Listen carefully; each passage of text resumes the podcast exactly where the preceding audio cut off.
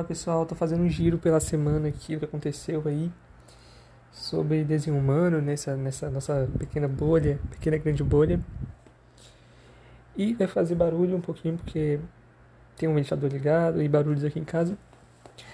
Mas eu espero que esteja mais alto o volume do que no outro episódio que eu falei um pouco mais baixo, né? Então vamos lá, vou começar falando sobre o trânsito hoje no dia 14 de setembro de 2021 que eu recebo a newsletter do Richard Belmont, em que todo dia ele me manda né, o trânsito, mas não é algo que eu tenho costume de fazer, né? Comentar o trânsito todos os dias, geralmente é uma vez na semana quando eu faço. Mas eu vou falar o de hoje, né, que está aí para esses dias também.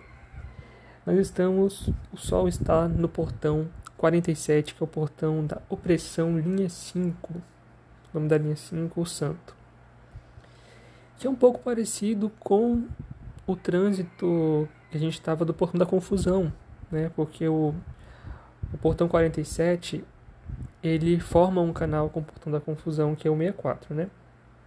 Então, o que diz na newsletter do Richard? Com a frequência da opressão nos impactando nesse momento, podemos esperar alguns momentos desconfortáveis.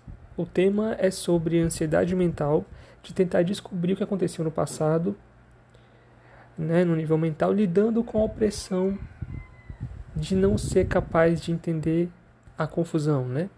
Trânsito anterior, portão que completa ali.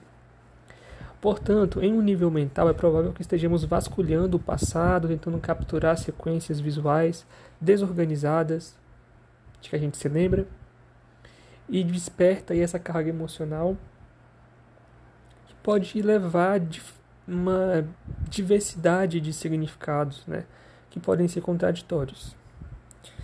Então, o melhor fazer, se você lá no meu Instagram eu falei a mesma coisa semana passada, já que é um, um tema ali complementar, é aguardar e ter uma paciência ali para que essa confusão ela passe, essa pressão e opressão mental também passe para que os significados do que, das memórias que a gente tem e quer, quer resolver aquelas questões, elas vão chegar no momento que vai ter uma neutralidade ali e vão se conectar, né? Formar ali toda a narrativa completa para resolver essa essa carga emocional e mental que a gente está passando. Pode passar nesse momento, né? Influenciado pelo trânsito. Uma outra coisa que eu queria falar também é sobre um aplicativo novo que surgiu, que é o da Tadina, do My Human Design, que é um dos sites mais, acredito, mais famosos de desenho humano, mais usados, né?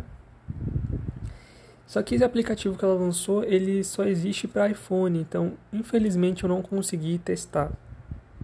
Mas eu pesquisei aqui como ele é para quem tiver iPhone testar aí.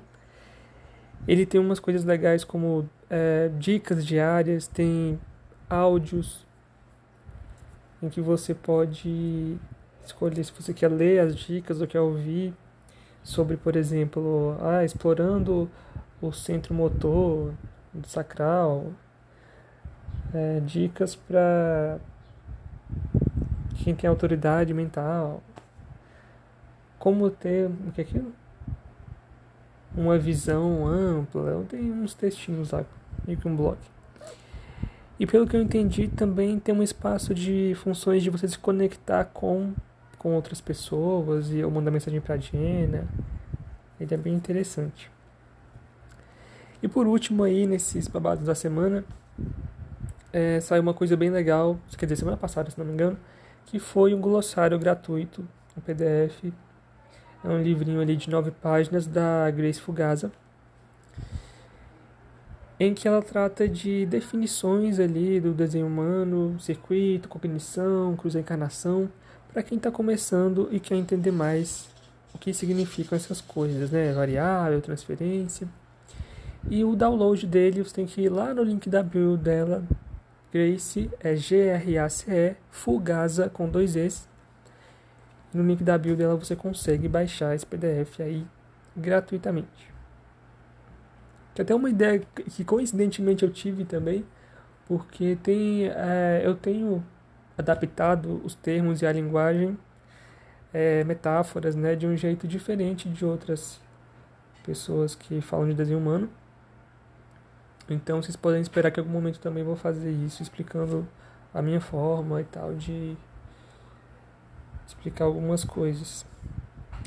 Mas é, eu tava até conversando esses dias com um menino que mandou mensagem que é super interessante você ter várias pessoas com abordagens diferentes. Por exemplo, se você leu o guia da Grace, ela explica, por exemplo, a assinatura energética de uma forma que eu não explico. Né? Então aí você começa a falar, ah, isso aqui tem uma visão A, essa outra pessoa fala de um jeito B. E aí você vai formar o C que é o seu próprio conhecimento, né? Você vai receber essas informações da gente para formar aquilo que o conhecimento que mais se aproxima com o teu experimento e com as tuas reflexões e vivências, né? É isso, espero que tenham gostado do episódio de hoje e até o próximo episódio.